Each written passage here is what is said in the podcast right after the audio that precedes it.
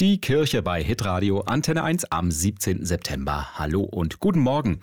Und wir gehen jetzt äh, gemeinsam auf die Autobahn, beziehungsweise auf einen der vielen Autobahnrastplätze im Land. Abends und jetzt am Wochenende stehen da ja immer viele Lastwagen und die stehen nicht nur da, das sind auch Menschen drin.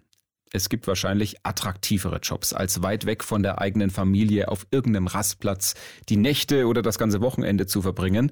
Gut, dass es da nette Leute gibt, die ab und zu mal auf dem Rastplatz vorbeischauen und manchen Truckerfahrern sogar eine gegrillte Wurst vorbeibringen. Ich bin mal eine Runde mitgelaufen. Das ist vom Grill.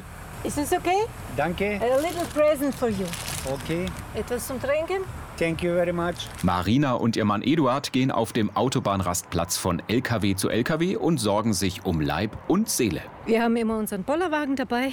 Dann haben wir die Truckerbibeln in verschiedenen Sprachen. Wir bieten Brötchen an mit bisschen Essen, mit Trinken, mit Wasser. Und manchmal kann man mit den Leuten sogar beten. Marina und Eduard sind überzeugte Christen und wollen ihre Glaubenshoffnung gerne an die Lkw-Fahrer weitergeben. Wir leben mit Jesus und wir tun es für ihn und für die Mitmenschen, damit sie von ihm auch hören.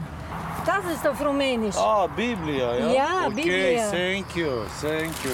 Die meisten Trucker reagieren freundlich, erzählt Marina. Klar ist, wenn der Vorhang zu ist und der Fahrer schläft, klopfen sie erst gar nicht. Und keiner muss eine Bibel nehmen. Also wir zwingen auch nicht auf. Wir sagen nicht, ja, dann nimm sie und lies oder so.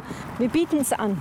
Gerade die Menschen, die so weit und so lange auch vom Zuhause weg sind, ja, viele sind so dankbar, dass man an die denkt und ihnen was weitergibt und für die betet. Manchmal ergeben sich auch echte persönliche Gespräche. Vor rund zehn Jahren hat Martin Heubach gemeinsam mit anderen Christen die Truckerseelsorge gestartet.